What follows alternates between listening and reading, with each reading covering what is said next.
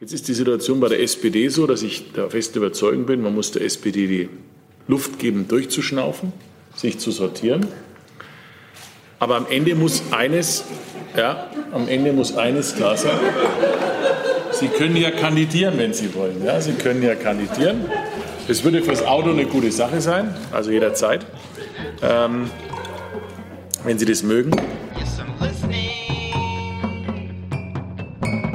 Unser Thema lautet die Zukunft der Automobilindustrie. Und wir freuen uns, als unsere Gäste hier begrüßen zu können, die Ministerpräsidenten von Baden-Württemberg, Bayern und Niedersachsen, Winfried Kretschmann, Markus Söder und Stefan Weil. Herr Kretschmann, Sie starten. Ja, meine Damen und Herren, schönen guten Morgen. In Deutschland wurde das Auto erfunden. Baden-Württemberg, Bayern und Niedersachsen sind die Heimat der größten und wichtigsten Automobilwirtschaft der Welt. Bei uns werden die besten Autos entwickelt und produziert. Dafür stehen Daimler, Porsche, BMW, Audi, Volkswagen und viele innovative Zulieferer. Aber dass in Zukunft auch das Automobil in Deutschland von Band rollt, ist keine Selbstverständlichkeit, kein Automatismus, denn das Auto wird gerade neu erfunden. Digitalisierung, autonomes Fahren, emissionsfreies Fahren, äh, die Vernetzung mit anderen Verkehrsträgern, die Karten in der Branche werden neu gemischt. Heute haben wir modernste Hybride und Diesel als Übergangstechnologien. Die Zukunft gehört aber eindeutig der emissionsfreien Mobilität. Und wir müssen uns nach der Decke strecken, wenn wir bei uns Arbeitsplätze sichern, Technologieführerschaft erhalten und die Luft in unseren Städten sauberer bekommen und das Klima schützen wollen. Also es steht viel auf dem Spiel für die Automobilwirtschaft in Deutschland. Und äh, wir treiben in unseren Bundesländern die Mobilität der Zukunft mit Nachdruck voran. Etwa in Baden-Württemberg haben wir in Ulm eine international führende Einrichtung für die Batterieforschung aufgebaut. In Stuttgart haben wir mit Arena 2036 eine der größten Forschungsfabriken der Welt für den Automobilbau aufgebaut. Karlsruhe wird das autonome Fahren im Normalverkehr erprobt sorgen dafür einen massiven Ausbau der Ladeinfrastruktur für Elektromobile, maximal zehn Kilometer Entfernung mehr äh, für eine Ladesäule. Also, wir wissen auch, äh, alle, jeder von uns wird es alleine für sich nicht schaffen. Und wenn schon unsere großen Automobilunternehmen Allianzen schmieden, was ja immer stärker machen müssen. Auch wir schauen, wo können wir kooperieren, ohne dass wir natürlich auch den gesunden Wettbewerb zwischen uns aufgeben wollen. Aus dem Grund wollen wir unsere Zusammenarbeit vertiefen, nicht zum Beispiel unsere Ladeinfrastruktur länderübergreifend bis 2020 ausbauen, gemeinsame Ausbildungskapazitäten für die Automobilwirtschaft schaffen und im Forschungsbereich das ist ja zentral auch Kompetenz der Länder, äh, stärker kooperieren und uns bei der Entwicklung neuer Antriebstechnologien austauschen. Also wir wollen stärker zusammenarbeiten. Und drittens, äh, es muss mehr Tempo äh, in die ganze Entwicklung kommen. Nicht, weil es gibt eben auch Dinge, wo uns die Hände gebunden sind nicht gerade beim Klimaschutz muss jetzt gehandelt werden. Hier hinkt bekanntlich der Verkehrsbereich hinterher. Und es kann nicht sein, dass immer darüber geredet wird, was irgendwann einmal geschehen muss. Nicht, wo sind die eine Million Elektroautos, die sich die Bundesregierung bis 2020 vorgenommen hatte? Und wir fordern deswegen den Bund auf, endlich die Voraussetzungen und Rahmenbedingungen zu schaffen, die notwendig sind, damit Deutschland bei der sauberen Mobilität von morgen durchstarten kann. Wir müssen immer überlegen, wir stehen in einem harten internationalen Wettbewerb. Nicht das Silicon Valley auf der einen Seite und China auf der anderen Seite. Äh, und ich will mal drei Punkte nennen, nicht die rechtlichen Rahmenbedingungen schaffen und die Förderlandschaft verbessern, damit neue Mobilität in der Fläche ankommt. Und wir brauchen ja eine klimafreundliche Mobilität für alle und nicht für ein paar wenige, die sich es leisten können. Da muss man zum Beispiel das Mietrecht, das Wohneigentumsgesetz, Elektromobilitätsgesetz angepasst werden, damit die Elektroautos für mehr Menschen realistische Optionen werden. Der Bund soll sich klar zu verschiedenen Technologien bekennen. Batterie, Wasserstoff, synthetische Kraftstoffe. Ich denke, alles hat seine äh, Vorzüge und passt nicht äh, für jedes Fahrzeug äh, und für jede Branche. Und das autonome Auto muss ja auch erprobt werden können im Realverkehr. Also wir wollen vorangehen, auch schauen, dass wir da gut einbezogen werden äh, das äh, haben wir nun vereinbart und ich freue mich auf die noch intensivere Zusammenarbeit in der Zukunft. Vielen Dank, Herr Söder. Ja, meine sehr verehrten Damen und Herren, dass Sie uns drei sehen von drei verschiedenen Ländern und auch von drei politischen Familien, ist ein klares Statement, ein Bekenntnis, aber auch ein politischer Impuls, der gesetzt wird. Für uns ist so, dass das Auto auf der einen Seite natürlich Lebensnerv ist für die Bundesländer, aber damit auch für Deutschland. Es ist ja nicht nur so, dass in den Bundesländern die entscheidende Frage ist, wie es weitergeht mit der Mobilität, sondern für ganz Deutschland. Das ist unsere Leitindustrie. Daran steht und fällt äh, sozusagen die Zukunft mit des Industriestandortes. Das Auto ist aber auch mehr. Es geht nicht darum, rückwärtsgewandt das Auto ähm, als Feind für einiges tun zu sehen oder ideologisch zu bewerten. Das Auto und die Mobilität stehen auf Dauer als Symbol für die Versöhnung von Ökonomie und Ökologie. Deswegen ist uns ganz entscheidend, dass wir nicht in den Diskussionen der vergangenen Jahre verharren, die wir hatten. Wir haben unglaublich viel Zeit in Deutschland verloren über die Debatten der letzten zwei Jahre und haben deswegen für den Klimaschutz eigentlich ganz wenig erreicht. Es ist keine Zeit mehr zu verlieren. Wir brauchen einen Schub. Einen Schub, und zwar vor allem in technischer Innovation. Wir sehen dort einen extremen Wettbewerb weltweit, der nicht nur auf uns zurollt, sondern jetzt schon da ist. Dass unsere Automobilfirmen so wettbewerbsfähig sind, ist ein äh, hohes Gut, aber um sie auch Dauer so zu halten, muss Deutschland Technologiesprünge befördern, an Technologieführerschaft der Zukunft arbeiten und es voranbringen. Deswegen ist uns wichtig, dass mehr investiert wird in Forschung und Technologie, sei es in die Batterieforschung mit neuen Generationen von Batterien, äh, wir machen es in Bayern genauso wie die Baden-Württemberger. In die Frage von synthetischen Entwicklung von Kraftstoffen haben jetzt in Straubing ein neues Zentrum dort auf den Weg gebracht, um sowas voranzubringen. Oder eben auch, wenn es um äh, Brennstoffzellen geht und vieles mehr. Also wir brauchen die nächste Generation von Technologie, ergänzt durch autonomes Fahren und künstliche Intelligenz. Eine der Schwerpunktfelder der KI in Deutschland ist die Mobilität. Damit wird übrigens der Verkehr völlig neu gedacht und das Auto auch anders sich entwickelt als in der Vergangenheit. Autonomes Fahren heißt nicht die Hände weg vom Steuer, sondern heißt den Auto auch als neuen Lebensraum zu definieren im Sinne von Gesprächen, von dem Weg zur Arbeit und auch als mobile ähm, auch ja so Kommunikationseinheit. Damit wird auch ein großer Bereich erzielt in der Vernetzung zwischen Auto, ÖPNV, um am Ende auch hier klimafreundlich sich entwickeln zu können. Deswegen unser Ansatz. Handeln statt zu diskutieren, ähm, entscheiden, statt nur zu warten.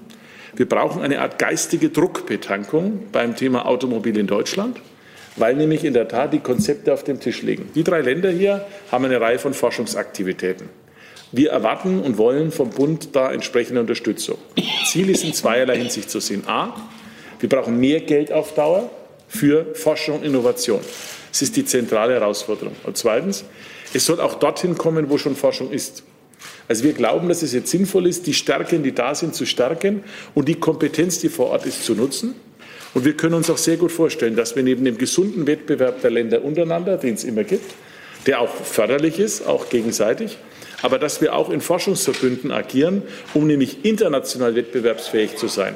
Dies ist dann kein Forschungskartell, aber das ist eine Forschungsinnovation und auch eine Forschungsstärkung, die wir dann haben werden, weil die Konkurrenz, die wir haben, ist auf Dauer jetzt nicht Bayern, Baden-Württemberg, Niedersachsen. Das ist belebend, sondern wir haben insbesondere in Asien wirklich starke und hochleistungsfähige äh, ähm, Wettbewerber, was die Antriebstechnik betrifft Und wir haben in den Vereinigten Staaten Hauptwettbewerber, was das Thema autonomes Fahren betrifft. Und da müssen wir uns bewegen und müssen uns bewähren und am Ende den Wettbewerb erfolgreich gestalten.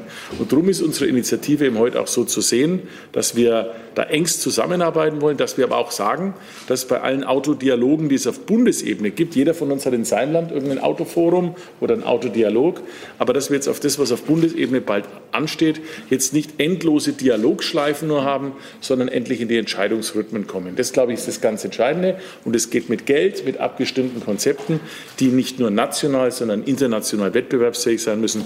Und in der Hinsicht sind wir drei Ministerpräsidenten von Autoländern, die einfach wollen, dass an dem Dialog die Autoländer maßgeblich beteiligt sind. Vielen Dank, Herr Weil. Ja, einen schönen guten Morgen auch von meiner Seite. In Niedersachsen sind am Ende des Tages wahrscheinlich etwa eine halbe Million Menschen abhängig von der Automobilindustrie, direkt und indirekt. Und wir haben deswegen das allergrößte Interesse daran, diesen anstehenden größten Umbauprozess in der Geschichte der Automobilindustrie erfolgreich zu bewältigen. Der ist gekennzeichnet durch Digitalisierung, ist es gesagt worden. Es ist aber auch eine Revolution für die Automobilindustrie, die bis jetzt immer mit Verbrennungsmotoren gefahren ist, Zug um Zug aber konsequent sich umzustellen auf alternative Antriebe. Da besteht nicht viel Zeit. Insbesondere die Entscheidungen äh, zu den Flottenzielen, CO2-Flottenzielen für Pkw machen deutlich, dass die Uhr tickt. Äh, bis zum Jahr 2030, also in etwa zehn Jahren, werden über alles gesehen etwa 40 Prozent der Automobilverkäufe auf elektromobiler Basis stattfinden müssen. Und das ist eine enorme Herausforderung für alle Beteiligten. Bis jetzt, so ist mein Eindruck, ist es so gewesen, dass Politik in vielen Fällen geglaubt hat, man könne sich durch äh, entsprechende Vorgaben, was die Zielsetzung angeht, im Grunde genommen damit begnügen. Ich bin sicher, das ist falsch. Wir werden eine aktive Unterstützung, eine aktive Begleitung des Staates benötigen, damit die deutsche Leitindustrie schlechthin diesen großen anstehenden Umbauprozess erfolgreich bewältigen kann. Dabei geht es um einen wirklich nachhaltigen, Beitrag zum Klimaschutz. Bis jetzt war unbestritten die Automobilindustrie Teil des Problems. Sie muss in Zukunft Teil der Lösung sein. Das ist aber noch nicht alles.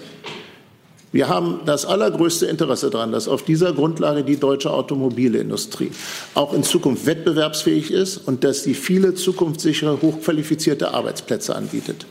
Das ist wirklich eine enorm anspruchsvolle Aufgabe und aus meiner Sicht die zentrale industriepolitische Herausforderung, vor der die Bundesrepublik Deutschland insgesamt steht. Und dass sich diese Konstellation hier heute vorstellt, ist ja nicht alltäglich. Wir haben wirklich das gemeinsame Verständnis, dass wir diese riesige Herausforderung gemeinsam angehen müssen. Und wir wollen unseren Teil dazu beitragen, jeder so gut wie er kann, dass auch auf der Bundesebene klar wird, hier passiert jetzt wirklich etwas Entscheidendes. Hier werden jetzt Weichen gestellt, die darüber entstehen, äh, entscheiden werden, ob die Industrie, die Automobilindustrie in Deutschland eine Perspektive hat oder eben nicht. Ich will einige wenige Beispiele Ihnen sagen. Punkt Nummer eins, Aufbau, konsequenter Aufbau von Ladeinfrastruktur. Da müssen wir schneller werden und da müssen wir auch pragmatischer vorgehen. Um Ihnen ein kleines Beispiel äh, zu geben, äh, Parkplätze von großen Nahversorgern sind ideal auch für Ladestationen gedacht. Die sind aber typischerweise nicht 24 Stunden am Tag zugänglich, sondern nur 12 Stunden. Das kann aber nach meiner Einschätzung dann kein Grund sein, dass Sie nicht dort äh, auch entsprechende staatliche Förderung erhalten können, denn dort stehen Tag für Tag Millionen von Fahrzeugen, die dann gut aufgeladen werden können. Zweiter Bereich, der von zentraler Bedeutung ist, Aufbau der Batteriezellfertigung in Deutschland. Die Automobilindustrie hat bis, bis jetzt bei uns eine absolut geschlossene Wertschöpfungskette in Deutschland. Das muss auch unter ganz neuen Bedingungen erhalten bleiben. Und diese neuen Bedingungen, die heißen, dass vor allen Dingen die Batterie die wichtigste Komponente im künftigen Fahrzeug sein wird. Und dafür müssen wir entsprechende wettbewerbsfähige Standortbedingungen in Deutschland haben. Da ist viel zu tun und da erwarten wir auch entsprechende Initiativen von der Bundesregierung. Und die letzte Bemerkung. Ich bin sicher, wenn äh, Baden-Württemberg, Bayern und Niedersachsen gemeinsam einen entsprechenden Forschungsverbund konstituieren und dann mit einem Angebot auf den Bund zugehen, dann wird klar werden, das ist tatsächlich etwas, wovon die ganze Gesellschaft profitieren kann. Dann sind wir nämlich auch, was die Forschung angeht, sehr schnell absolute Weltspitze. Und das muss das Ziel sein. Also, wir haben zehn Jahre Zeit. Es geht um wirklich die Zukunft der deutschen Leitindustrie.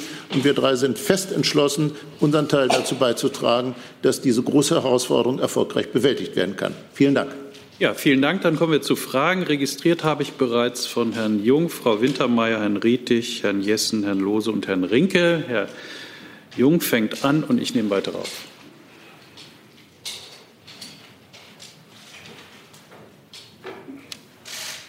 Bitte. Jetzt ist es an. Ich würde gerne von allen drei wissen, was Sie tun wollen, damit es weniger Autos gibt auf den Straßen. Das ist ja eine der riesengroßen Herausforderungen äh, für die Gesellschaft in den nächsten 20, 30 Jahren, die Verkehrswende. Was wollen Sie da konkret tun? Sie müssen Autounternehmen ja auch quasi, also Ihnen verkaufen, dass Sie weniger Autos verkaufen können. Und äh, als zweites, Herr Söder, Sie hatten äh, gefordert, dass es ein Verbot von Neuzulassung von Autos mit Verbrennungsmotoren gibt ab 2020. Das war im Jahr 2007, als Sie CSU-Generalsekretär waren. Mich würde interessieren, warum Sie das mittlerweile nicht mehr fordern. Es war ja laut den Profis, also den Scientists for Future, eine wegweisende, äh, zukunftsträchtige Aussage damals, die heutzutage die allerbeste Lösung wäre. Mich, mich würde eigentlich interessieren, Herr Kretschmann, Herr Weil, warum Sie das nicht fordern, warum man nicht, da nicht vorangeht und quasi Norwegen und Co. Äh, überholt, die ja 2030 erst das fordern. Alternativen zum Auto wird es zunehmend geben, insbesondere in einer engen, intelligenten Verknüpfung der unterschiedlichen Verkehrsträger. Also Fußgänger, Fahrradverkehr, äh, ÖPNV, SPNV, Auto, alles das wird insbesondere im Rahmen der Digitalisierung einen ganz anderen Komfort kriegen. Da findet außerordentlich viel durch die technische Entwicklung statt und dass wir obendrein auch in Deutschland Nachholbedarf haben beim Ausbau beispielsweise der Schieneninfrastruktur, das liegt klar auf der Hand. Wenn ich eine Bemerkung machen darf, auch dort ist es so, dass alle Ausbauvorhaben, was bis beispielsweise Schienenverbindung angeht, unendlich lange dauern, weil wir ein furchtbar, furchtbar kompliziertes Planungsverfahren haben, das dazu führt, dass jede halbwegs relevante Infrastrukturmaßnahme zur Generationenaufgabe wird. Die Frage, warum können wir nicht sofort aus den Verbrennungsmotoren aussteigen? Die beantwortet sich meines Erachtens ganz einfach durch den Hinweis, was die gesellschaftlichen Folgen wären. Wir würden nämlich auf einen Schlag die deutsche Leitindustrie samt der Hunderttausenden von Arbeitsplätzen, die damit verbunden sind, die Grundlage entziehen. Das halte ich nicht für vermittelbar. Ich bin ganz sicher, wer eine solche Forderung ernsthaft durchsetzen wollte, der würde einen Sturm der Entrüstung erleben und Klimaschutz braucht Zustimmung. Klimaschutz braucht gesellschaftliche Zustimmung. Da sind, finde ich, die Gelbwesten in äh, Frankreich ein warnendes Beispiel. Alle Maßnahmen, die wir jetzt ergreifen, müssen ökologisch konsequent sein, aber sie müssen auch sozial gut vermittelbar sein. Das ist eine schwierige Aufgabe, aber anders kann es nicht funktionieren. Da bin ich absolut sicher. Also erstens einmal, das Auto wird in der Zukunft gebraucht auch in, nicht nur in Städten, aber vor allem in ländlichen Räumen, ist ein fester Bestandteil der nationalen Mobilitätsstrategie. Ohne Auto ist diese Mobilität nicht zu schaffen. Vernetzung der Verkehrsträger ist das Faszinierende. Das wird durch künstliche Intelligenz äh, ganz anders werden. Und damit besteht auch die Möglichkeit, eine neue Generation der Mobilität zu definieren. Das Erste. Das Zweite, es ist ganz wichtig, dass wir die Dinge zusammenbringen, so wie es der Kollege gerade formuliert hat. Klimaschutz muss etwas sein, was auch geht in Zeiten, in denen es mal wirtschaftlich schlechter geht. Klimaschutz muss leistbar sein von Leuten, die auch nicht so vermögend sind. Das darf am Ende kein Luxusgut von Eliten werden. Es muss eine gesamtgesellschaftliche Option sein. und deswegen muss es vertretbar und vernünftig sein. Und bei der Frage 2007 und 2020 mal ganz einfach, wir hatten dazwischen einige sehr große Krisen die dazu geführt haben, denke an die Finanzkrise, die jahrelang Deutschland abgehalten hat, bis Eurokrise, ist vielleicht auch der Grund, warum die technologischen Sprünge in den Jahren, den letzten zehn Jahren, das Klimaschutz betrifft, nicht so im politischen Vordergrund statt. So. Aus heutiger Sicht ist es jetzt so, dass wir schauen müssen, dass wir den Weg beschreiten können. Ich glaube aber, und es ist ganz wichtig, dass wir nicht nur Elektro haben, sondern auch synthetische äh, Möglichkeiten haben. Die Technologieoffenheit ist wichtig. Wir haben es übrigens nicht nur für Pkw, auch für Lkw. In meinem Land ist mit MAN auch eine sehr starke großer Partner, was Lkw betrifft. Auch das ist eine weltweite Herausforderung.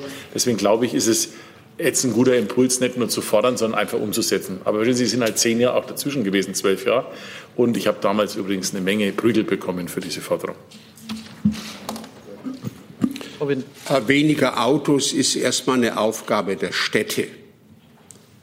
Ja, das heißt, äh, dort brauchen wir in der Tat weniger Autos und äh, dazu müssen die Städte eben die entsprechenden Maßnahmen unternehmen. Wir unterstützen sie dabei.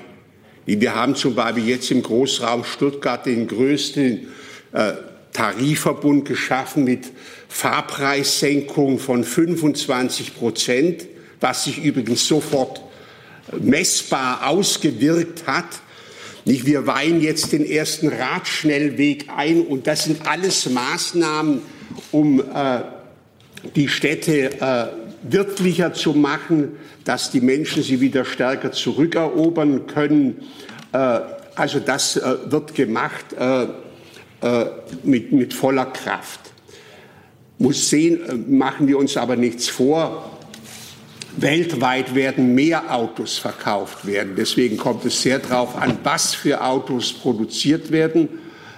Und wir dürfen ja nicht vergessen, dass die Hauptmargen unserer Automobilfirmen, jedenfalls meiner, die liegen ja äh, im Verkauf ins Ausland. Export. Ja, wenn ich denke, äh, China ist heute einer der größten Märkte. Also es geht ganz klar darum, dass wir insbesondere durch äh, die Digitalisierung, also die Vernetzung der Verkehrsträger, einfach die Mobilität schaffen, die jeder dann sinnvoll und umweltfreundlich abrufen kann. Äh, also das äh, treiben wir daneben natürlich äh, ganz entschieden voran durch äh, die ganzen Infrastrukturen, äh, die da geschaffen werden. Äh, im Hardware-Bereich wie im äh, Bereich der äh, digitalen Anwendung. Wir stehen allerdings bei dieser Vernetzung doch noch am Anfang und da werden große Sprünge zu erwarten sein. Zusatz? Mit dem von Ausstiegsdaten halte ich jetzt nicht so viel. Ich meine, das sind immer sehr gegriffene Zahlen. Nicht was anderes ist, äh, wenn äh, die Europäische Union Flottenziele vorgibt, äh, die dann dazu führen, dass das forciert wird. Das scheint mir irgendwie der richtige Weg zu sein und sich jetzt nicht einen etwas virtuellen Wettbewerb darüber einzugehen, wer jetzt den schnellsten Ausstieg machen kann, ohne dass er letztlich bestimmen kann, wenn das stattfindet. Das ist nämlich nicht der Fall. Nicht, äh, wie viele Autos gekauft werden, bestimmt nämlich nicht der Ministerpräsident, sondern der Markt. Zusatz. Viele werden ja oder äh, viele schreiben Ihnen ja immer wieder eine zu große Nähe zur Autoindustrie zu. Und ähm, ich meine, viele werden jetzt hier auch sitzen und denken, dass Sie jetzt hier drei Sprecher der Autoindustrie sitzen. Mich würde mal interessieren, können Sie uns eine Position zu jeweils VW, Daimler und BMW nennen, die nicht mit BMW, Daimler und Mercedes vereinbar ist? Den letzten Satz habe ich akustisch nicht verstanden. Können Sie uns eine Position zur Zukunft der Autoindustrie nennen, die zum Beispiel Herr Kretschmann bei, also die Daimler nicht gefällt, Herr Kretschmann? Herr Söder zu BMW, Herr Weil zu VW. Soll ich mal anfangen? Ähm, ich kann sagen, im Wesentlichen inzwischen nicht mehr. Dieselbe Frage vor zwei Jahren gestellt, hätte bei mir eine völlig andere Antwort ergeben weil wir in der Zwischenzeit, Sie wissen, dass Niedersachsen und Volkswagen ja auch eine enge Verbindung über eine Anteilseignerschaft haben, eine völlig andere Strategie haben. Wir können beispielsweise davon ausgehen, dass beginnend mit dem nächsten Jahr wirklich, das gilt, glaube ich, für alle relevanten Automobilhersteller, eine Vielzahl von wirklich wesentlich besseren und wesentlich preisgünstigeren Elektrofahrzeugen oder Hybridfahrzeugen auf den Markt kommen. Das ist Gegenstand einer, das ist das Ergebnis einer neuen Strategie. Und deswegen habe ich eigentlich nicht mehr die die Zweifel, dass sozusagen die Produkte richtig gut werden. Wesentlich besser, als sie derzeit noch auf den Straßen herumfahren.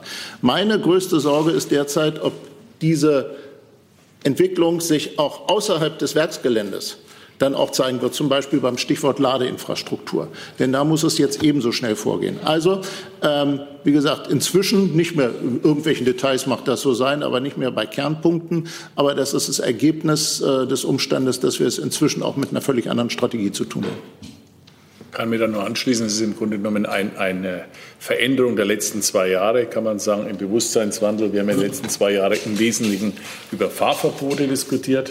Das hat sich jetzt ja auch sehr entspannt in vielen Punkten, ähm, sondern es reicht jetzt auch nicht, es geht nicht darum, wir sind nicht Lobbyisten für eine Firma, sondern wir haben natürlich Interessen über die Prosperität unseres Landes. Es geht um Arbeitsplätze, es geht um die Technologieführerschaft Deutschlands, die übrigens nur erhalten wird. Auch unsere Klimaziele werden wir nicht nur durch Verzicht schaffen, sondern im Wesentlichen auch durch technische Innovation. Das ist immer schon das Erfolgsmodell gewesen unserer Gesellschaft und daran arbeiten wir mit. Wir fordern ja heute vor allem auch Forschungsaufgaben. Wir fordern jetzt nicht an der Stelle, weil Sie das äh, anders gesehen haben, wir fordern hier nicht höhere Verkaufszahlen, sondern wir fordern Forschungsinvestitionen, Innovationen, um überhaupt die Fähigkeit zu haben, erfolgreich international zu sein. Denn wenn BMW alle Autos verkauft, aber sie nur in Niederbayern ausliefert, wird es nicht reichen, dieses Niveau ähm, an, an Entwicklung zu halten. Dieser Tage öffnet BMW in Mexiko, äh, freuen sich auch deswegen sehr über die neuen Initiativen der USA. Ähm, ähm, das ist eine internationale Aufgabe. Da geht es um eine internationale Frage. Im Übrigen kenne ich kein einziges Land der Welt, das ernsthaft so, ähm, sagen wir mal, so kritisch mit seiner eigenen Leitindustrie umgeht wie wir. Wir sind da keine Lobbyisten, aber wir versuchen eine sinnvolle Planung des Landes voranzubringen, damit auch junge Menschen morgen einen guten Arbeitsplatz haben. Also aus den großen Problemen, die uns die Automobilindustrie bereitet hat, die sind ja alle bekannt, habe ich eine ganz andere Konsequenz gezogen. Näher an die Automobilindustrie ran und nicht weiter von ihr weg. Deswegen habe ich einen strategischen Automobildialog ins Leben gerufen, den hat das Kabinett beschlossen, der ist für sieben Jahre angelegt, wo alle Akteure in einem ständigen Arbeitsprozess miteinander zusammenarbeiten. Also die OEM selber, die Zulieferer, Wissenschaft, Politik, Kommunen, Zivilgesellschaft, ja, all die arbeiten da in einem ständigen äh, Prozess, sodass man sieht, welche Probleme kommen auf uns zu und wie gehen wir die gemeinsam an. Immer natürlich unter Wahrung der Aufgaben, die jeder hat. Nicht, das verschmilzt nichts, aber gehen näher aneinander ran. Natürlich kann so ein neues Format, und ich finde, solche Formate brauchen wir, sonst rennen wir immer den Problemen hinterher und regen uns dann über sie auf. Aber wir müssen schauen, dass die, wir solch gravierende Probleme in Zukunft vermeiden. Dazu habe ich dieses Format ins Leben gerufen. Und davon bin ich fest überzeugt, selbstverständlich funktioniert es nur, kann es nur funktionieren, wenn, in, wenn da alle mit offenen Karten spielen. Und ich nehme mal an, dass auch die Automobilindustrie ihre Lektion, die sie sich selber äh, eingebrockt hat, gelernt hat. Das kann Unternehmen international an den Abgrund bringen dass äh, sie daraus gelernt hat und dass das aufhört. Äh, davon bin ich fest überzeugt und deswegen gehe ich davon aus, dass jetzt mit offenen Karten gespielt wird äh, und äh, dieser klassische Lobbyismus mal endlich aufhört, weil sonst gehen wir im internationalen Wettbewerb schlichtweg unter. Nicht? Und das, was wir wollen in einer Demokratie, dass das alles getragen werden muss, auch demokratisch, äh, das machen, müssen andere nicht machen wie die Chinesen. Die ziehen da einfach durch. Und wir haben die Aufgabe, das so zu machen, dass transparent herrscht, Klarheit, weiß, wo jeder für jeder zuständig ist, aber dass man doch zum Wohle der Umwelt und der Menschen an einem Strang zieht. Das ist genau die Perspektive, äh, die ich mir da vorstelle. Ob sie gelingt, das wird sich dann zeigen. Frau Wintermeyer. Äh, wie war das eigentlich? Haben Sie im Vorfeld Partei- und Ministerkollegen im Bund informiert oder sind die jetzt erstmal aus allen Wolken gefallen? Und dann wüsste ich gerne noch, Herr Kretschmann, erwarten Sie eigentlich Widerspruch bei Ihren Parteikollegen der Grünen, ähm, besonders im Bund, was das gemeinsame Papier angeht, oder ist das schon alles Mainstream? Und Herr Söder, wenn es in dem Papier heißt, der Bund habe Zeit verspielt und müsse endlich handeln, dann ist das ja auch eine schallende Ohrfeige für Ihren Parteikollegen Andreas Scheuer. Ramsauer, Dobrindt, Scheuer, die CSU stellt seit vielen Jahren die Verkehrsminister im Bund. Ist dieses Papier sozusagen eine letzte Warnung für Herrn Scheuer oder kann man das als Unterstützung von Ihrer Seite verstehen? Ob es jetzt dazu Widerspruch gibt, weiß ich nicht. Das wird sich ja zeigen. noch nicht nachgefragt? Bitte? Haben Sie vorher mit jemandem gesprochen? Haben Sie schon mal nachgefragt? Nee, das habe ich vorher nicht mit anderen besprochen. Ja. Äh, das war nicht der Fall, aber die, meine Partei hat das schon rechtzeitig vor dieser Pressekonferenz bekommen, sodass, wenn Sie dazu äh, Kritisches sagen wollen, Sie das gut vorbereitet machen können. Also erstens einmal habe ich dem Andi Scheuer natürlich gesagt, dass wir uns da heute treffen und dass die Idee klar ist. Sie deckt sich übrigens weitgehend genau mit den Ideen, die der Verkehrsminister hier auch einbringen will. Es geht aber bei der Frage nicht nur um Verkehrsminister, es geht vor allem um Forschung. Was wir hier an Ideen auch haben, ist Forschung. Da geht es um die Frage, wo gibt man beispielsweise Forschungsgelder hin? Welche Schwerpunkte setzt man in Forschung?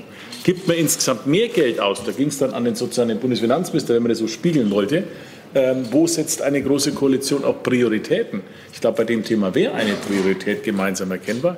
Insofern ist das äh, ehrlich gesagt eher Unterstützung. Aber was ich sehr positiv fand, das Papier wurde unter uns dreien abgestimmt und es hat nicht vorher das Licht der Öffentlichkeit erblickt. Insofern hat das Verfahren auch einen gewissen positiven Effekt gehabt. Daran anknüpfend, der Umstand, dass es vorher nicht in die Öffentlichkeit gekommen ist, zeigt vielleicht, dass wir alle drei nicht allzu lange vor der Veröffentlichung auch eine Abstimmung und eine Information gesucht haben. Ähm, wir haben alle drei als Ministerpräsidenten von großen Ländern äh, Selbstbewusstsein genug, um die Interessen unserer Länder auch auf eigene Verantwortung zu vertreten.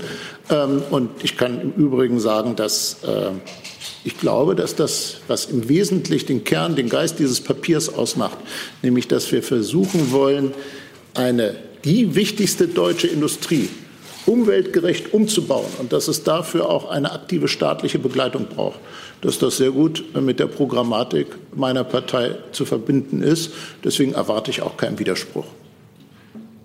Herr Rietig, bitte. Ähm, dann nehmen wir das.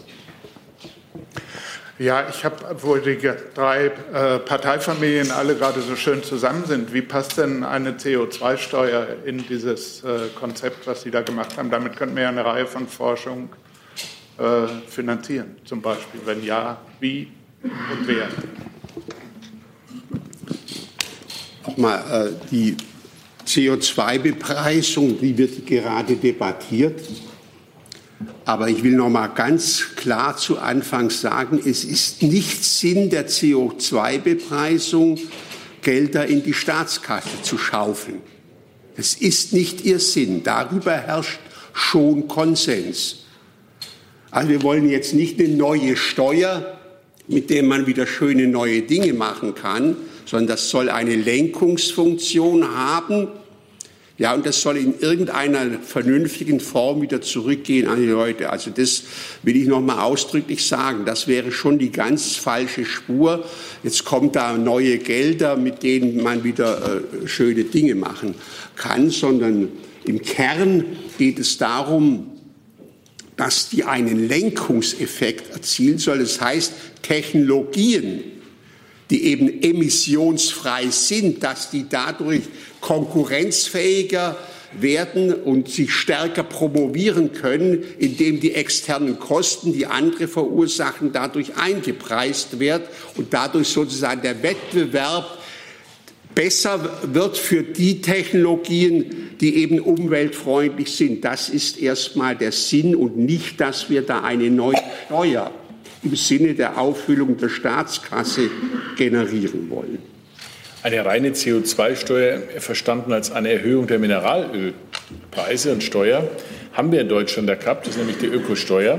Der Effekt war zwar für den Finanzminister positiv und in der weiteren Entwicklung auch für soziale Sicherungssysteme, hat aber den gewünschten CO2-Lenkungseffekt so nicht erreicht.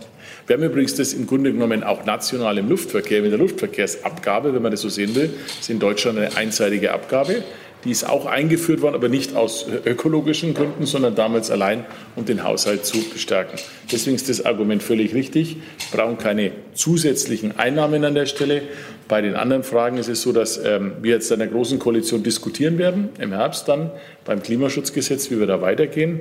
Ich glaube, dass auf Dauer, wenn wir über das Thema CO2 oder die Lenkungswirkung, da gibt es sicherlich unterschiedliche Auffassungen noch, eher sein muss, wie man belohnen kann, anstatt zu bestrafen, indem man, wenn man äh, weniger verbraucht, entlastet wird, weil der Anreiz, ist das, was äh, in Deutschland wesentlich mehr äh, bewegt als das reine Verbot. Äh, deswegen glaube ich, wäre der Ansatz der bessere und der effektivere. Am Ende ist aber eines ganz klar. Das, was wir jetzt an Forschungsideen haben, basiert ja darauf, dass wir schon eine Menge haben.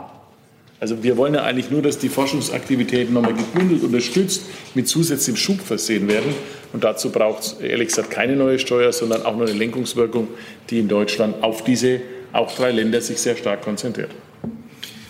Ich habe dazu etwa vor einer Stunde im Bundesrat geredet zum Thema CO2-Bepreisung. Ich empfehle Ihnen also die Website des Bundesrates. Die Kurzfassung lautet so. Ich bin der festen Überzeugung, wir müssen zu einer CO2-Bepreisung gelangen.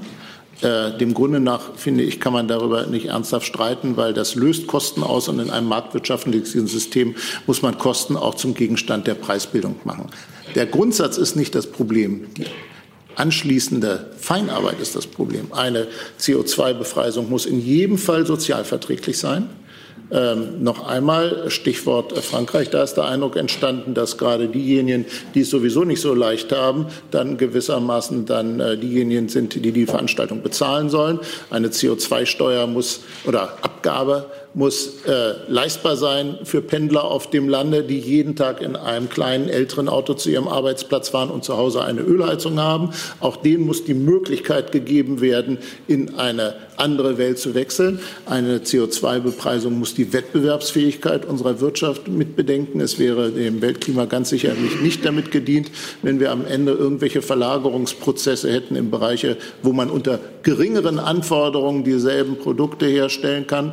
Und last but not least, wir sollten auch schauen, dass wir das richtige System finden. Derzeit ist es beispielsweise so, dass erneuerbarer Strom einzig und allein letzten Endes die Kosten der Energiewende zu tragen hat. Das macht nicht wirklich Sinn. Das sollte eher auf eine breitere Basis gelegt werden.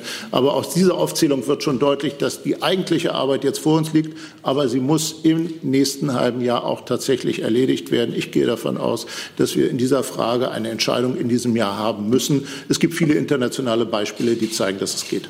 Äh, ich habe das jetzt nicht äh, vertieft. Ich kann Sie auch noch mal verweisen. Mein Umweltminister Unterstelle hat heute dazu ebenfalls im Bundesrat geredet. Das können Sie noch mal anschauen, welche Vorstellungen äh, wir da haben. Jessen.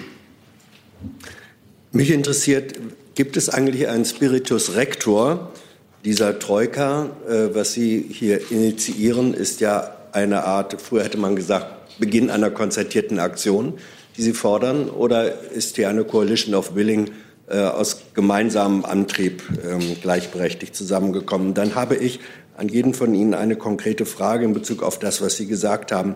Äh, Herr Söder, Sie haben mehrfach gesagt, äh, gedrängt, ähm, die Bundesregierung zu viel Zeit verloren, es muss endlich was geschehen, weniger reden, mehr handeln. Ähm, wer ist schuld daran, dass die Bundesebene so offenbar ihre Hausaufgaben nicht gemacht hat? Drei relevante Ministerien sind in Unionshand, äh, die damit zu tun haben, Wirtschaft, Forschung, Verkehr. Wer hat da versagt nach Ihrer Auffassung? Ja, weil Sie haben Technologieoffenheit verlangt, inklusive zum Beispiel Brennstoffzelle. VW hat sich ganz im Gegensatz dazu festgelegt, alleine auf Batterieantrieb. Weil, ja, doch, doch, das ist schon die Strategie. Ich sag's gleich. Hm? Okay. Ähm, ist das nicht ein Widerspruch? Fragezeichen. Äh, und Herr Kretschmann, äh, Sie sagten vorhin, von Ausstiegsdatum halte ich jetzt nicht so viel. Hat nicht bei einem anderen Großtechnologiewechsel äh, das Ausstiegsdatum die entscheidende Rolle gespielt und Ihre Partei immer sehr darauf gedrungen, Ausstieg aus der Atomenergie, letztlich auch Ausstieg aus der Kohleenergie. Warum waren, sind Ausstiegsdaten da sinnvoll, aber beim Verbrennungsmotor nicht? Also wir sollten jetzt aber nicht dazu übergehen, dass wir alle vier Fragen stellen. Dann kommen wir nicht mehr weiter. Bitte schön. Herr Wald, fangen Sie an. Ja, ich kann anfangen. Ich glaube, es ist eine Frage von Phasen. Äh, wie ich vorhin versucht habe, zum Ausdruck zu bringen, haben wir jetzt einen Wettlauf gegen die Uhr bis zum Jahre 2030, was CO2-Reduzierung angeht, insbesondere im Pkw-Bereich. Und das sind großindustrielle Verfahren. Ähm, die brauchen eine gewisse Reife. Und derzeit sind insbesondere Hybridtechnologien, aber auch eben die rein batteriegetriebene Elektromobilität auch reif wirklich für Großproduktion. Das ist bei anderen Bereichen wie Brennstoffzellen, Wasserstoff derzeit noch nicht der Fall. Ich betone deswegen noch nicht, weil ich sehr sicher bin, dass danach wir auch andere technologische Entwicklungen haben werden und äh, beispielsweise jedes Unternehmen, das halbwegs relevant ist, arbeitet weiter an den Themen Wasserstoff und Brennstoffzellen. Wasserstoff wird beispielsweise bei großen Verkehrsträgern sehr schnell eine Rolle spielen. Also zum Beispiel fahren äh, Nahverkehrszüge inzwischen Wasserstoff getrieben. Und das ist auch die Zukunft für diesen Verkehrsträger. Also äh, man, muss, man muss es sich phasenweise vorstellen. Jetzt für die industrielle Praxis ist insbesondere das Jahr 2030 und die wirklich sehr ambitionierten Klimavorgaben der Europäischen Union absolut maßgebend. Und das bestimmt jetzt einfach sozusagen das Vorgehen. Aber äh, alle Welt weiß, das wird nicht das letzte Wort gewesen sein. Also meiner Sicht hat da niemand versagt, sondern insgesamt hat die Bundesregierung im letzten halben Jahr auch äh, zum Teil andere Schwerpunkte gehabt. Wenn ich allein über eine dreimonatige oder viermonatige Diskussion über Grundrente und anderes nachdenke, war auch der Europawahlkampf. Nur wir haben jetzt nicht die Zeit, noch einmal ein halbes Jahr oder ein Jahr zu warten. Deswegen ist es einfach so, es liegen sehr viele Konzepte auf dem Tisch. Es ist ja nicht so, dass wir im luftleeren Raum sind, aber es muss jetzt tatsächlich dann ähm, spätestens nach der Sommerpause Entscheidungen getroffen werden. Und unser Gemeinsames, jeder von uns ist gleichberechtigt, jeder hat seine gleichen Interessen und äh, aber auch unterschiedliche Bereiche. Wir sind ja ein bisschen auch Wettbewerber in einigen Fällen im, im Automobilsektor. Trotzdem eint uns einfach dieses Bewusstsein der Internationalität, die wir als Herausforderung haben und eint auch das Bewusstsein, dass wir eine Menge voranbringen müssen. Und zwar jeder in seiner Form, in seinem Amt, auch in seiner Parteirolle, wenn ich das sagen darf. Ja. Und deswegen glaube ich einfach, die liegen eine Menge Konzepte auf dem Tisch, aber es muss jetzt mal entschieden werden. Das ist unser Punkt. Es geht nicht darum, wer äh, zu wenig gemacht hat, es kommt darauf an, dass jetzt was getan wird. Das ist das Entscheidende. Vielleicht muss ich das ein bisschen präzisieren. Ich halte nichts von gegriffenen Ausstiegsterminen. Ich, die Ausstiege etwa aus der Atomenergie, die sind in einer Kommission erarbeitet worden und die sind sehr, das war ein langwieriger Vorgang, die sind dann äh, sehr präzis gesagt worden. Nicht? Äh, das ist was ganz anderes oder denken Sie an die Kohlekommission äh, die hat da sehr lange gearbeitet. Das ist das eine. Das zweite ist, Atomkraftwerke und Kohlekraftwerke sind ja keine Massenprodukte wie Autos. Ein Auto muss halt jemand kaufen. Und das können Sie ja nicht befehlen. Insofern ist das einfach eine ganz andere Frage. Und da ist das sehr viel schwieriger. Denken Sie nun da mal daran, selbst die Ansage, eine Million Elektrofahrzeuge bis 2020. Dafür sind, davon sind wir erheblich entfernt. Wenn man aber solche Ansagen macht und sie nicht einhält, das fördert das Vertrauen in die Politik nicht. Also muss man damit mal vorsichtig sein und seriös äh, umgehen. Und das sehe ich jetzt mal überhaupt hier nicht. Man kann ja auch nicht solche Aussagen zu machen. Im Moment ist die Elektromobilität in der Nische verglichen mit dem Fahrzeugbestand, den wir haben, rund 64, äh, Millionen Fahrzeuge. Davon äh, sind 1,9 Prozent äh, elektrische Fahrzeuge, darunter sind die Hybride mit. Zu solch einem Zeitpunkt Ausstiegsdaten zu nennen, ist gegriffen. Und schon Kant hat uns empfohlen, nur die Teile der Zukunft vorauszusagen, die wir selber beeinflussen können. Und das können wir hier nur sehr bedingt. Deswegen kann man präzise Ausstiegsdaten zum gegenwärtigen Zeitpunkt sinnvollerweise meiner bescheidenen persönlichen Ansicht nach nicht machen. Herr Lose. Herr Kretschmann, äh, erstens jeder, hier, jeder Bundeskanzler ähm, war ja bisher, musste bisher ja auch ein besonderes Augenmerk auf die Automobilindustrie richten, so wie Sie das als Ministerpräsidenten tun. Äh, wenn wir also demnächst äh, einen grünen Bundeskanzler haben, würde der auch zum Autokanzler werden müssen, automatisch. Und die zweite Frage, ich habe jetzt äh, in der Kürze der Zeit mal eben dieses Papier überflogen und ich lese da bisher vor allen Dingen Absichtsbekundungen. Gibt es da noch mehr? Ist das schon das ganze Papier oder ist das eher jetzt eine kollektive Willensbekundung, die Sie da vortragen? Von solchen Metaphern wie Autokanzler halte ich schon mal gar nichts. Äh, der Kanzler ist für die ganze Republik zuständig und nicht nur für Autos. Ich, das kann man machen und das ist auch vielleicht ganz lustig, solche Kennzeichnungen, aber ich halte davon nichts. Wir brauchen eine neue Mobilität. Es geht um einen Mobilitätswandel. In diesem Mobilitätswandel spielt das Auto erstmal eine große Rolle. Es ist mit Rückgrat unserer Wirtschaft, schafft Prosperität und Arbeitsplätze. Wie die Mobilität in Zukunft aussehen wird in 30 Jahren, weiß ich nicht, denn ich bin nur Ministerpräsident und kein Prophet. Ja? Und dass da was im Wandel begriffen ist, sieht man. Und wie sich das alles einmändeln wird, sage ich mal, das wird man sehen. Ich, das wird wahrscheinlich auf dem Land sich vielleicht erstmal anders entwickeln wie in den Großstädten. Nicht? Und äh, das müssen wir begleiten. Und worauf es ankommt, ist, dass die Mobilität die Umwelt nicht schädigen darf und das Klima. Das ist erstmal das große Oberziel äh, für uns äh, Grüne und für die anderen äh, wahrscheinlich nicht weniger, wobei die vielleicht andere Schwerpunkte setzen. Also äh, deswegen äh, halte ich von solchen äh, Begriffen nichts. Äh, holen einem leicht ein, nicht? Dann ist man Klimakanzlerin, lässt sie mit Eisbären abbilden und jetzt sind wir irgendwie nicht mehr die führende Nation in der Frage.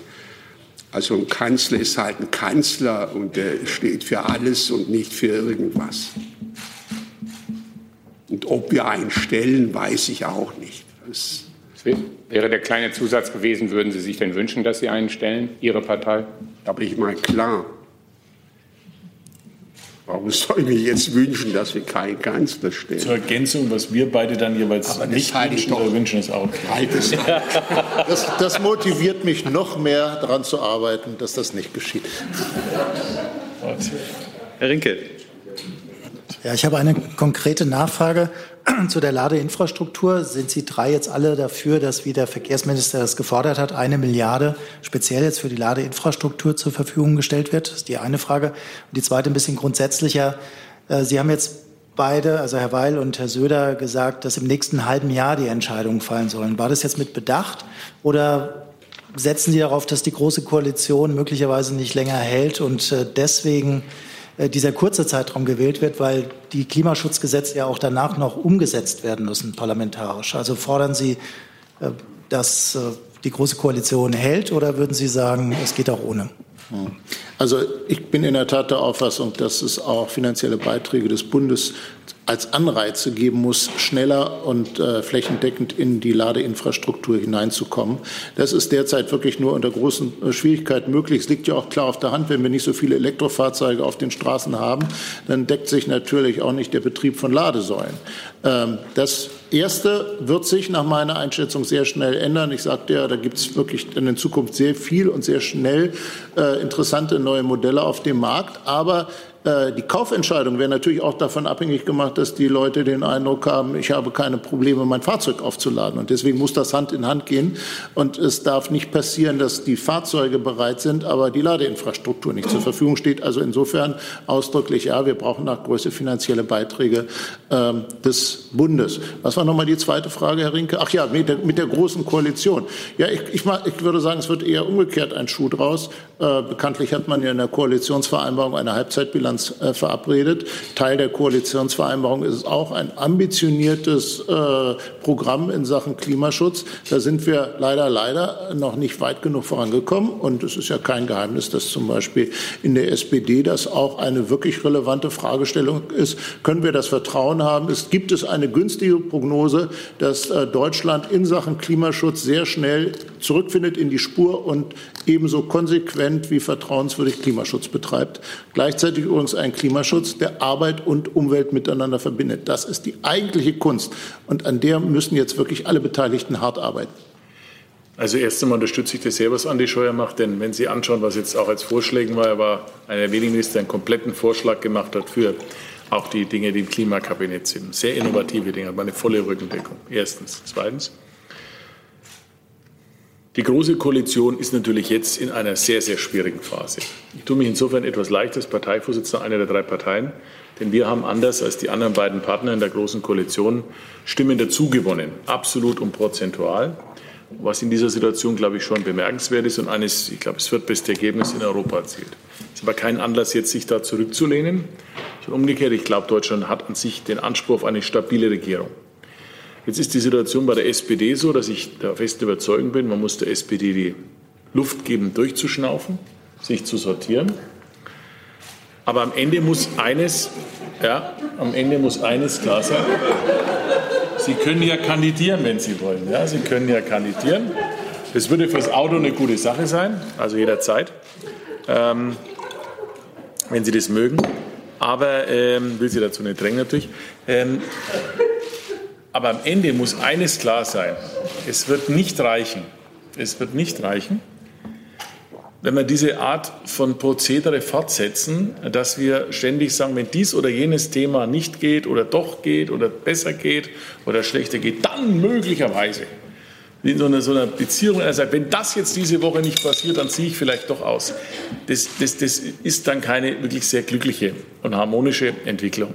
Was es braucht, ist einfach den tieferen gemeinsamen Impuls, ob es gelingt, in einer auch sich wandelnden Zeit, insofern ist die Revisionsklausel einmal sehr spannend, den internationalen Herausforderungen, der mangelnden Stabilität in Europa und der Welt ob, ob da die äh, Parteien der Großen Koalition den Schwung, den Drive, die Kraft, die Inspiration finden, ähm, da mit den Themen, natürlich gehört Klimaschutz dazu, aber noch andere Themen, tatsächlich in die Vorderhand zu kommen und die Bürger auch wieder zu begeistern.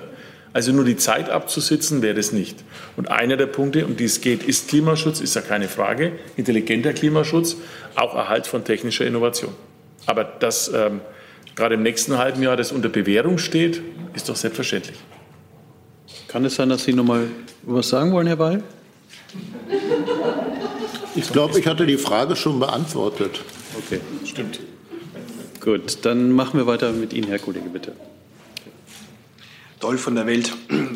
Sie haben jetzt hier ein großes Papier mit drei Seiten Forderungen an die Bundesregierung aufgestellt. Das ist ja ein ganz großes Brett. Da geht es von den GVFG-Mitteln bis hin zu 5G. Sie wissen ja, wie das im Bundesministerien ist, vermutlich nicht anders als in Landesministerien. Wenn Sie das nicht konkreter machen, wenn Sie nicht konkreten Zeitplan vorgeben mit ganz konkreten Forderungen, dann passiert da in den nächsten Wochen, Monaten, Jahren überhaupt gar nichts. Wie sieht das denn also aus? Also wie ist Ihr Vorgehen, damit auch tatsächlich was passiert? Weil habe so ein bisschen die Befürchtung, das ist so groß und so umfassend, das geht einfach unter. Und das nächste ist, Sie müssen wahrscheinlich auch ein Preisschild draufkleben. Ansonsten sagen Ihnen, Herr Weil, Ihr, Ihr Parteikollege Herr Scholz oder auch die anderen, was wollt ihr eigentlich von uns? Also wie viel soll das sein? Also ein Preisschild brauchen wir und äh, wie ist das konkrete Vorgehen jetzt geplant? Also erstmal ist es doch so, äh, nicht, wir wollen erstmal sehr viel stärker und konkreter in die Plattformen, die der Bund geschaffen hat, wie zum Beispiel die nationale Plattform Elektromobilität überhaupt einbezogen werden. Ich meine, ich habe es ja schon gesagt, äh, wir Ministerpräsidenten von Automobilländern, wir, wir sind im Kern jeden Monat irgendwie mit, mit diesem Thema beschäftigt, äh, mit den Zulieferern, mit den OEMs. Wir haben unendliche Gespräche, viel Erfahrung und, glaube ich, äh, verstehen da einiges davon. Und das muss sich die Bundesregierung einfach mal zunutze machen. Und nicht einfach nur, wenn irgendwas, das, wie jetzt bei den Dieselgipfeln, wo es oben ein Problem gehabt hat, dann wird man da zusammengerufen. Da geht es darum, irgendein Problem äh, zu lösen, das man schon hat.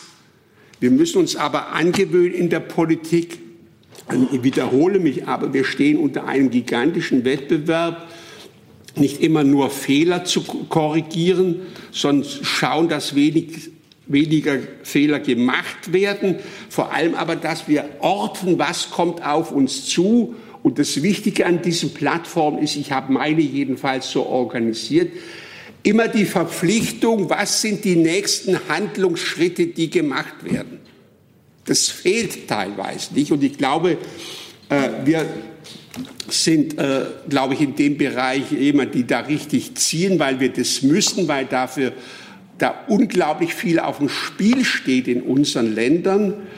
dass wir, glaube ich, wissen, dass man einfach, wie soll ich sagen, äh, immer wieder Handlungsschritte haben müssen und sagen, dafür brauchen wir jetzt die Mittel und die müssen bereitgestellt werden.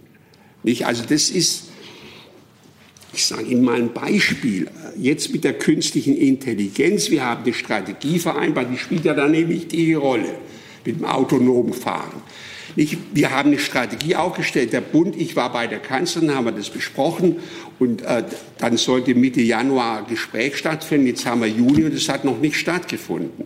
So kann man einfach, in dem Tempo kann man nicht arbeiten. Da geht es um die besten Köpfe, die man bekommen muss. Jeder Monat, der vergeht, ist da ganz wichtig. Und es geht einfach darum, dass wir Tempo reinbringen, immer Zwischenschritte ausmachen, die dann angenommen werden. Das ist natürlich jetzt erstmal ein großer Reigen, der hier aufgeführt wird. Und erst in einem Gespräch kann man ausloten, was ist der allernächste Schritt. Und dann konzentriert man sich auf den, sagt, wer bezahlt ihn und wer macht ihn und wer organisiert ihn und dann setzt man ihn um. Sozusagen eine, andere Arbeitsweise, die einfach Tempo in die Entscheidung bringt. Nicht? Und ich wiederhole mich auch nochmal oder wiederhole die Kollegen Söder. Wir hocken jetzt aus drei unterschiedlichen Parteienfamilien äh, da und, und wir machen jetzt ja hier nicht irgendwelche äh, Späße, sondern hier geht es wirklich um den Kern und der muss jetzt Schritt für Schritt, muss da richtig zügig was geschehen, denn die Welt schläft nicht. Ich meine, ich war jetzt zweimal im Silicon Valley, ich war in China, meine Minister, äh, Wirtschaftsministerin ist da zurückgekommen. Wenn wir sehen, wir geben jetzt jeder viel für Forschung aus. Aber verglichen mit dem, was die da investieren, das sind ganz andere Größenordnungen. So. Und jetzt versuchen wir selber, sonst können wir das irgendwann mal nämlich nicht stemmen, auch als sehr wohlhabende Länder, Forschungsschwerpunkte äh, auszuloten, wer konzentriert sich auf was und das müssen wir zusammen äh, mit dem Bund ausloten und dann umsetzen. Das ist, ist der, der, Sinn, äh, warum wir hier äh, zusammengekommen sind und es machen. Und die Frage, die, die Initiative geht von mir aus, aber ein Spiritus Rector gibt es unter Ministerpräsidenten nicht. Wir sind immer gleichberechtigt. Aber der Älteste ist gleichzeitig immer der Weiseste. Und äh, so, so müssen Sie das sehen. Und wir wir formulieren da keine Führungsansprüche oder so, es wäre auch ganz unsinnig und unangemessen, sondern arbeiten da äh, konzentriert zusammen. Vielleicht eine kurze Bemerkung. Ich kann mir gut vorstellen, ähm, dass wir auch relativ zügig mit gemeinsamen Bundesratsinitiativen aufwarten beispielsweise zum Thema Ladeinfrastruktur oder ähnlichen Themen. Und was ich vielleicht auch noch hinzufügen darf, ähm, das Thema, das wir drei hier repräsentieren, ist nicht nur eins in unseren drei Ländern, sondern in vielen anderen Bundesländern auch. Wenn ich an Nordrhein-Westfalen, an Rheinland-Pfalz, an Sachsen, an Bremen und an viele andere Länder denke, wir reden hier über die deutsche Leitindustrie insgesamt. Und deswegen ist es auch wirklich eine berechtigte Forderung an die Bundespolitik, dieses Thema jetzt auch mit in den Mittelpunkt ihrer Überlegungen zu stellen. Das ist für den Klimaschutz genauso entscheidend wie für die Wirtschafts-, wirtschaftliche Entwicklung der, letzten, der nächsten Jahre. Und da wird man, glaube ich, von uns eine Menge Druck erleben. Herr Keller. Ist denn Ihr gemeinsames Auftreten hier auch das Eingeständnis, dass Sie zu, bisher zu sehr vor sich jedes Land für sich hingewurschtelt hat und äh, eben zu wenig Kooperation da war? Und sind denn auch die Länder bereit, mehr Geld in die Hand zu nehmen oder ist es nur eine Forderung an den Bund? Auf jeden Fall nehmen wir mehr Geld in die Hand. Äh, wir setzen jetzt schon große Schwerpunkte in Haushalten. Für Bayern kann ich sagen, dass wir da auch noch zusätzliche Investitionen tätig werden. Wir haben eine etwas bessere auch Steuersituation noch als noch als der Bund. Aber das, was, glaube ich, das Entscheidende ist, nochmal vom Denken her, warum manches jetzt beschleunigter stattfindet. Normalerweise denkt Politik in linearen Prozessen. Wir erleben aber, dass bei all diesen technologischen Dingen, die Kollege Kretschmann angesprochen exponentielle Entwicklungen da sind. Das heißt, das normale, die normale Geschwindigkeit politischen Handelns, auch die Ressourceneinsatz, den man macht, ist im internationalen Wettbewerb mit neuen Parametern zu sehen. Und das erfordert auch neue Formen der Kooperation, äh, andere Geschwindigkeiten in der Umsetzung. und auch, wie ich meine, eine, eine andere Prioritätensetzung. So, das gilt für ein Land selber, Bundesländer, soweit es möglich ist, aber auch für den Bund. Und ist zum Beispiel jetzt ja so, dass der Bund enorm viel Geld auch schon für Forschung einsetzt. Ist nicht so, dass er das nicht tut. Deswegen auch bei der Frage vorhin, wie viel Geld muss da jetzt noch mal zusätzlich kommen? Wir diskutieren ja jetzt die Schwerpunktsetzung im Rahmen vorhandener Mittel. Wir glauben, dass eine Schwerpunktsetzung für die Automobilität, für künstliche Intelligenz, für das, was wir angesprochen haben, ein extrem lohnender und wichtiger Forschungsschwerpunkt in Deutschland wäre. Und da leisten wir unseren Teil dazu. Da machen wir Gemeinsamkeiten auch, um Synergieeffekte zu erzielen. Aber das ist sozusagen der Ball, den Bund und Länder sich da auch gegenseitig zuspielen können. Ich will mal so sagen, wir wurschteln nie vor uns her. Ja, wir arbeiten immer sehr zielorientiert. Aber wichtig ist, dass wir in den neuen Zeiten tatsächlich mehr kooperieren müssen. Das gilt natürlich nicht nur für, für, für äh, Bundesländer, das gilt überhaupt europäisch. Nicht, wir machen das auch mit der Schweiz und jetzt mit der künstlichen Intelligenz, äh, die, die, Franzosen sind höchstgradig daran interessiert, mit uns zusammenarbeiten. Sie müssen einfach noch mal sehen, ich, das ist eine ganz große Leidenschaft von mir. In, heute ist der ökonomische Fortschritt immer stärker wissenschaftsbasiert. Immer stärker. Und die Forschung geht dem voraus und wir befinden uns in einem unglaublichen Forschungswettbewerb. Und deswegen geht es ohne Schwerpunktsetzung nicht. Da werden wir die Mittel nicht stemmen können. Und das sind Dinge, die sind von meiner Auffassung nach von existenzieller Bedeutung. Wir sind Innovationsstandorte und Forschungsstandorte. Und Sie müssen mal sehen, äh, die Chinesen, die spucken sozusagen jedes Jahr eine Million Ingenieure aus. Und daran sieht man schon, was da passiert ist. Sie haben jetzt mit dem Silicon Valley einen europäischen Hotspot äh, für künstliche Intelligenz, zwei Universitäten, Max Planck, große Firmen, die da sind, es uns gelungen, gute Köpfe äh, da äh, anzuwerben und zu bekommen. Das heißt, wir, wir auf dem Gebiet des maschinellen Lernens sind wir noch in der Champions League.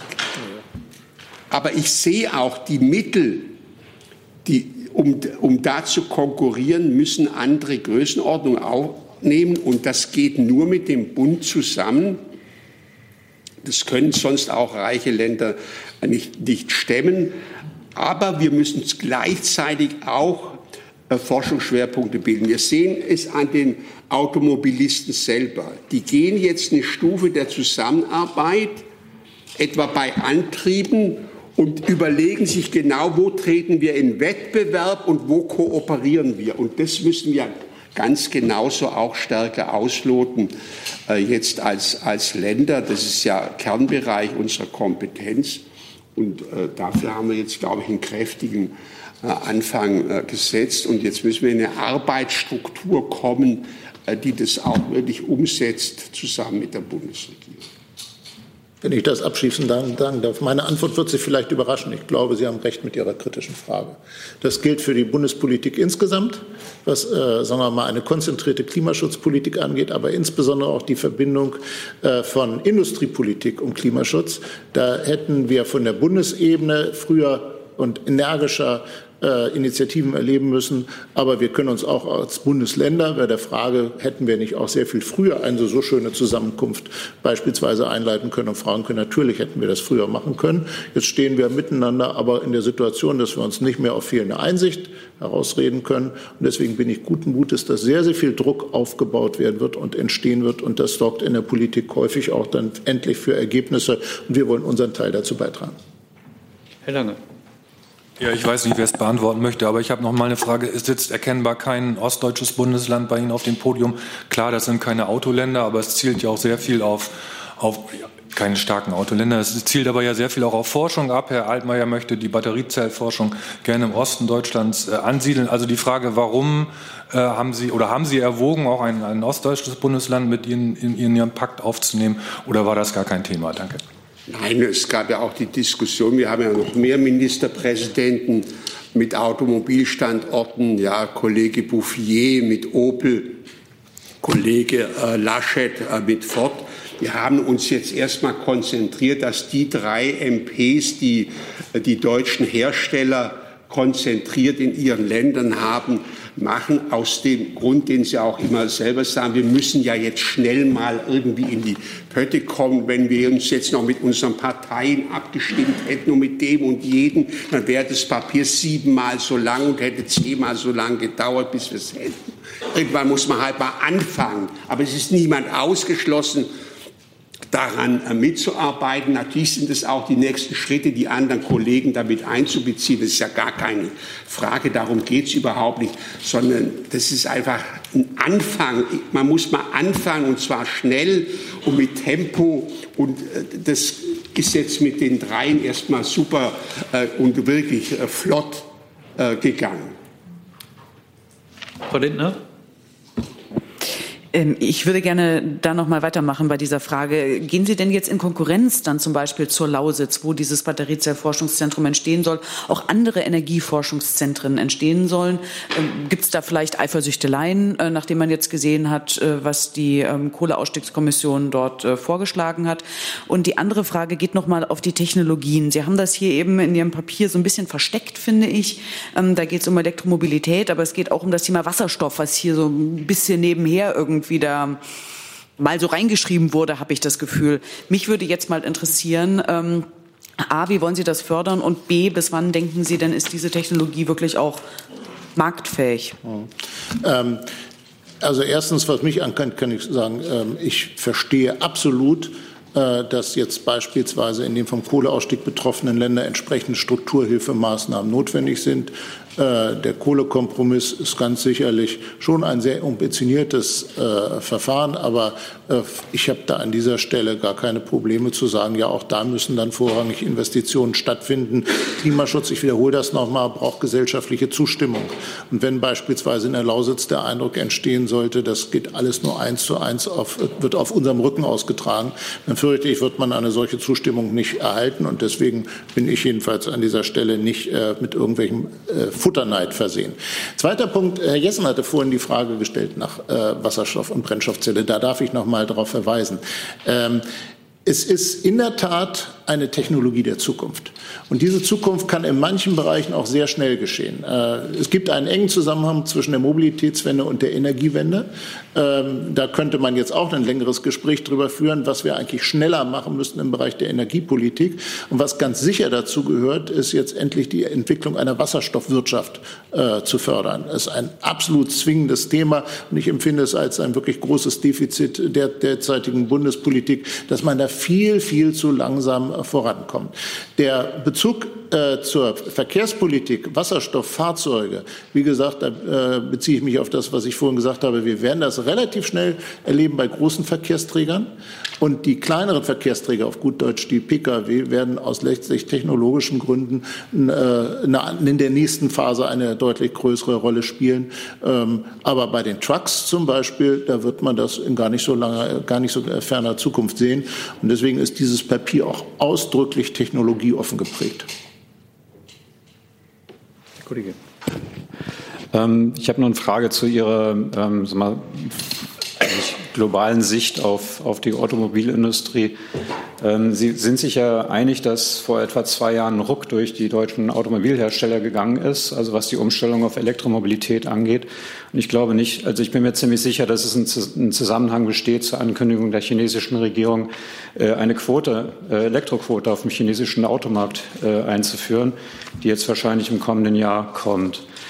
Ähm, haben, glauben Sie tatsächlich, dass deutsche Politiker, der deutsche Staat oder sogar die EU noch Einfluss auf äh, das Umstiegstempo hat, was Elektromobilität angeht, dass man überhaupt darüber diskutieren kann, ähm, ob schnell oder langsam oder noch schneller, sondern dass es jetzt eigentlich nur noch eine Verfolgungsjagd ist? Und ähm, wenn jetzt ein bezahlbares, kleineres Auto auf dem deutschen Markt verfügbar wird, demnächst, dann haben wir das doch eigentlich der Kommunistischen Partei Chinas zu verdanken. Danke. Mein Gott, das Leben ist voller Widersprüche. Ist das auch Kant? Nein, Kretschmann. Äh, das, das ist eben die Dialektik solcher Prozesse. Jedenfalls muss man sehen, dass die, die ganzen äh, Automobilfirmen legen jetzt wirklich äh, Paletten auf. Ja, also Daimler etwa, wenn ich es richtig im Kopf habe, acht verschiedene Fahrzeuge, die rein elektrisch betrieben werden. Äh, also ich, ich, wie, wie soll jetzt die EU sowas beschleunigen? Ich meine, das, das, das ist jetzt im Gang, das haben alle begriffen und jetzt machen sie es. Er hätte können, jetzt nicht mehr. Ja gut, der, die Katze ist der Bomben auf. Ja, also das kann man jetzt nicht mehr. Wir haben jetzt keinen Übersetzer hier. Der, der Käse ist gegessen erstmal, nicht? Ich meine mal, es ist jetzt halt äh, die menschliche Verfasstheit ist, dass man die Vergangenheit nicht ändern kann. Aber ich will jetzt auch nicht immer nur philosophische Weisheiten von mir geben. Äh, jedenfalls, jetzt wird es gemacht. Und wir müssen, wir müssen noch mal sehen, äh, dass wir im Vergleich auf Rang 4 immerhin liegen, nach den China, USA Norwegen. Zwar auf sehr niedrigem Niveau, aber es zeigt das, was da ist. Und ich bin überzeugt, dass der Markthochlauf jetzt einfach kommt in den nächsten Jahren. Also ich kann Ihnen noch mal sagen, der Taycan von Porsche, die, Kapazität, die Jahreskapazität der neuen Fabrik ist schon bestellt. Es, wenn ich das kurz ergänzen darf, es gibt, glaube ich, drei wesentliche Einflüsse. Erstens, Dieselgate war ein Riesenschock, in erster Linie bei Volkswagen, aber am Ende auch für die ganze Industrie und hat, glaube ich, auch zu, stark zu einem Umdenken beigetragen. Zweitens, Stichwort China, das ist in der Tat auch ein Faktor. Drittens aber insbesondere die sehr harten CO2-Vorgaben, die seitens der Europäischen Union die, nächste, die Entwicklung der nächsten zehn Jahre prägen werden. Insofern äh, ist es eine Mischung, die aber dazu führt, dass wir einen enormen Druck auf der Pipeline haben. Und es wird sich ganz viel tun. Der entscheidende Punkt ist, es muss sich in Deutschland tun und hinterher muss Deutschland die nach wie vor beste und wettbewerbsfähigste Automobilindustrie der Welt haben. Darum geht es uns. Es ist wie im Fußball in der Champions League. Es ist zwar häufig sehr unfair, dass die anderen auch viel investieren und irgendwie auch ungerecht, dass die anderen auch gewinnen wollen. Ähm, aber es gibt im Endeffekt zwei Möglichkeiten. Entweder stellen wir uns den Wettbewerb oder wir machen es nicht. Und wir sind eigentlich entschlossen, diesen Wettbewerb in den Möglichkeiten, die wir haben, anzunehmen. Zwei Fragen haben wir noch äh, und kommen dann zum Schluss. Herr Jung, bitte. Ich habe noch mal eine Frage. Sie, äh, auf Seite 4 in Ihrem Positionspapier schreiben Sie davon, äh, dass die Innovations- und Technologieführerschaft Deutschlands gesichert werden soll. Wovon reden Sie? Also geht es da um den Diesel? Der Diesel ist doch genau das Gegenteil. Also Herr Söder, um in Ihrem Beispiel zu bleiben, ist ja so, als ob man einen 33-jährigen Cristiano Ronaldo nochmal verpflichtet, aber eigentlich den Mbappé oder den 20-jährigen eigentlich holen müsste. Also wo, wo, wovon reden Sie und wurde Ihr Positionspapier eigentlich vorher mit den Daimler, VW und ähm, BMW-Spitzen abgesprochen oder wissen die eh, was Sie denken? Nee, das wurde nicht mit denen abgesprochen. Das wurde nicht mit denen abgesprochen. Ich meine, das wäre nun wirklich aber Sie haben da immer so eine Vermutung dahinter. Ne? die erste und letzte Frage ist, glaube ich, die gleiche. Ja, nun wirklich absurd. Nicht? Also jetzt stell, stell Bei uns mal vor, wir machen hier ein Papier und es käme raus, wir hätten das jetzt mit den Automobilisten äh, abgesprochen, da könnten wir gleich nach Hause gehen. Das ist natürlich nicht der Fall. Ja. Ich habe ja gesagt, wir sind in sehr, sehr engem Austausch mit der Automobilindustrie und äh, können das einschätzen. Und soweit wir es einschätzen können, hat sich das in dem Papier niedergeschlagen. Selbstverständlich hat Deutschland bisher die Technologieführerschaft gehabt. Und ich meine, der Diesel ist nun mal ein hervorragendes Fahrzeug. Und heute werden Diesel produziert, die fast schadstofffrei über die Straßen fahren können. Nur haben wir eben jetzt disruptive Technologien, äh, die de, dessen Ende jedenfalls beim Pkw in dieser Form einläuten. Aber auch das ist noch nicht mal sicher. Mit Refuels hat der Verbrenner in bestimmten Sparten wahrscheinlich noch lange Chancen. Wenn ich an den Flugverkehr denke, ist das sozusagen wahrscheinlich Mittel, das Mittel der Wahl. Das ist ein Hinweis aber darauf, dass die Energiewende auch parallel laufen muss mit so einer radikalen Verkehrswende, denn Refuels müssen ja aus regenerativen Energien gewonnen werden. Und wenn das wirtschaftlich darstellbar sein soll, es werden das Überschussenergien sein, nicht, weil ja bekanntlich die regenerativen äh, wetterabhängig funktionieren zum großen Teil. Nicht, das sind sozusagen wirklich strategische Entscheidungen, welcher Antrieb ist für welches Segment in den nächsten Jahren äh, die richtige Anwartung. Das sind genau die Fragen, die gemacht werden müssen. Deswegen haben wir heute das Forschungslied rauf und runter gesungen. Darauf kommt es erstmal an. Nicht zum Beispiel bei der nächsten Batteriegeneration, die spätestens wahrscheinlich 2025 kommen wird, haben wir da die Nase von, haben wir da Technologieführerschaft äh, oder nicht? Das sind die Fragen, um die es geht. Und, äh, und jedenfalls, glaube ich, sind die äh, Elektroautos, die jetzt auf den Markt kommen, mal nicht schlechter wie die vom Tesla. Dann kommen wir mit Frau Lindner zur letzten Frage für heute. Ähm, ich grüble tatsächlich noch die ganze Zeit über Ihr Timing. Ich verstehe nicht so ganz den Zeitpunkt äh, Ihrer Initiative. Jetzt, wo ähm, Herr Scheuer sein Maßnahmenpaket äh, zur CO2-Senkung ins Klimakabinett eingebracht hat, setzen Sie jetzt noch mal nach. Und was ich mich auch gefragt habe, wenn man beide Papiere miteinander vergleicht, sieht man eigentlich bei dem, was Sie vorgeschlagen haben, nichts Neues, oder? Wo würden Sie das sehen? Also was den Zeitpunkt angeht, haben wir, glaube ich, alle miteinander den Eindruck, dass wir jetzt äh, vor der zwingenden Aufgabe stehen, beim Klimaschutz einen entscheidenden Schritt voranzugehen und dass damit auch die Frage der Zukunft der Industrie ganz anders äh, äh, äh, zu diskutieren ist, insbesondere auch mit einem ganz anderen Zeithorizont. Ähm, und ich gebe, ich hatte es ja vorhin auf die Frage Ihres einen Kollegen angedeutet, ich gebe Ihnen recht, wir hätten auch gut vor einem halben oder vor einem Dreiviertel, vor einem ganzen Jahr diese Initiative ergreifen können. Wir machen es jetzt, weil uns jetzt nach wie vor die, der Zeitpunkt absolut notwendig erscheint. Denn es wird darauf ankommen, dass wir in den nächsten Monaten zu einer äh, Klimaschutz und Industriepolitik kommen, die aufeinander abgestimmt ist, wo Arbeit und Umwelt beide profitieren. Äh, das halte ich für das zweite Halbjahr 2019 für ein absolut dominierendes Thema und äh, dass wir da mit unseren Impulsen und unseren Anstößen, aber sicherlich auch dem, was wir im Nachgang zu dieser heutigen Präsentation äh, politisch praktisch tun können, deutliche Beiträge leisten wollen. Das zeigt Ihnen hoffentlich unser Auftreten. Ähm, also ich glaube, es ist nicht so, dass es, also ich andersrum, ich glaube nicht, dass es einen solchen gemeinsamen Aufschlag schon mal gegeben hat. Dass es ihn gibt, hat seinen guten Grund und den werden wir auch weiterverfolgen. Nachfrage und was ist jetzt neu? Inhaltlich? Wenn Sie das alles irgendwo schon mal gelesen haben, dann spricht es nicht dagegen, dass es in dieser Zusammensetzung wahrscheinlich ein sehr adäquates und notwendiges Programm ist zur Modernisierung der deutschen Leitindustrie schlechthin. Ähm, neu ist daran vor allen Dingen, dass sich drei Ministerpräsidenten von drei wichtigen Ländern darauf vereinbaren, das gemeinsam mit aller Macht voranzutreiben. Und Sie können davon ausgehen, dass wir das ernst meinen. So ist es.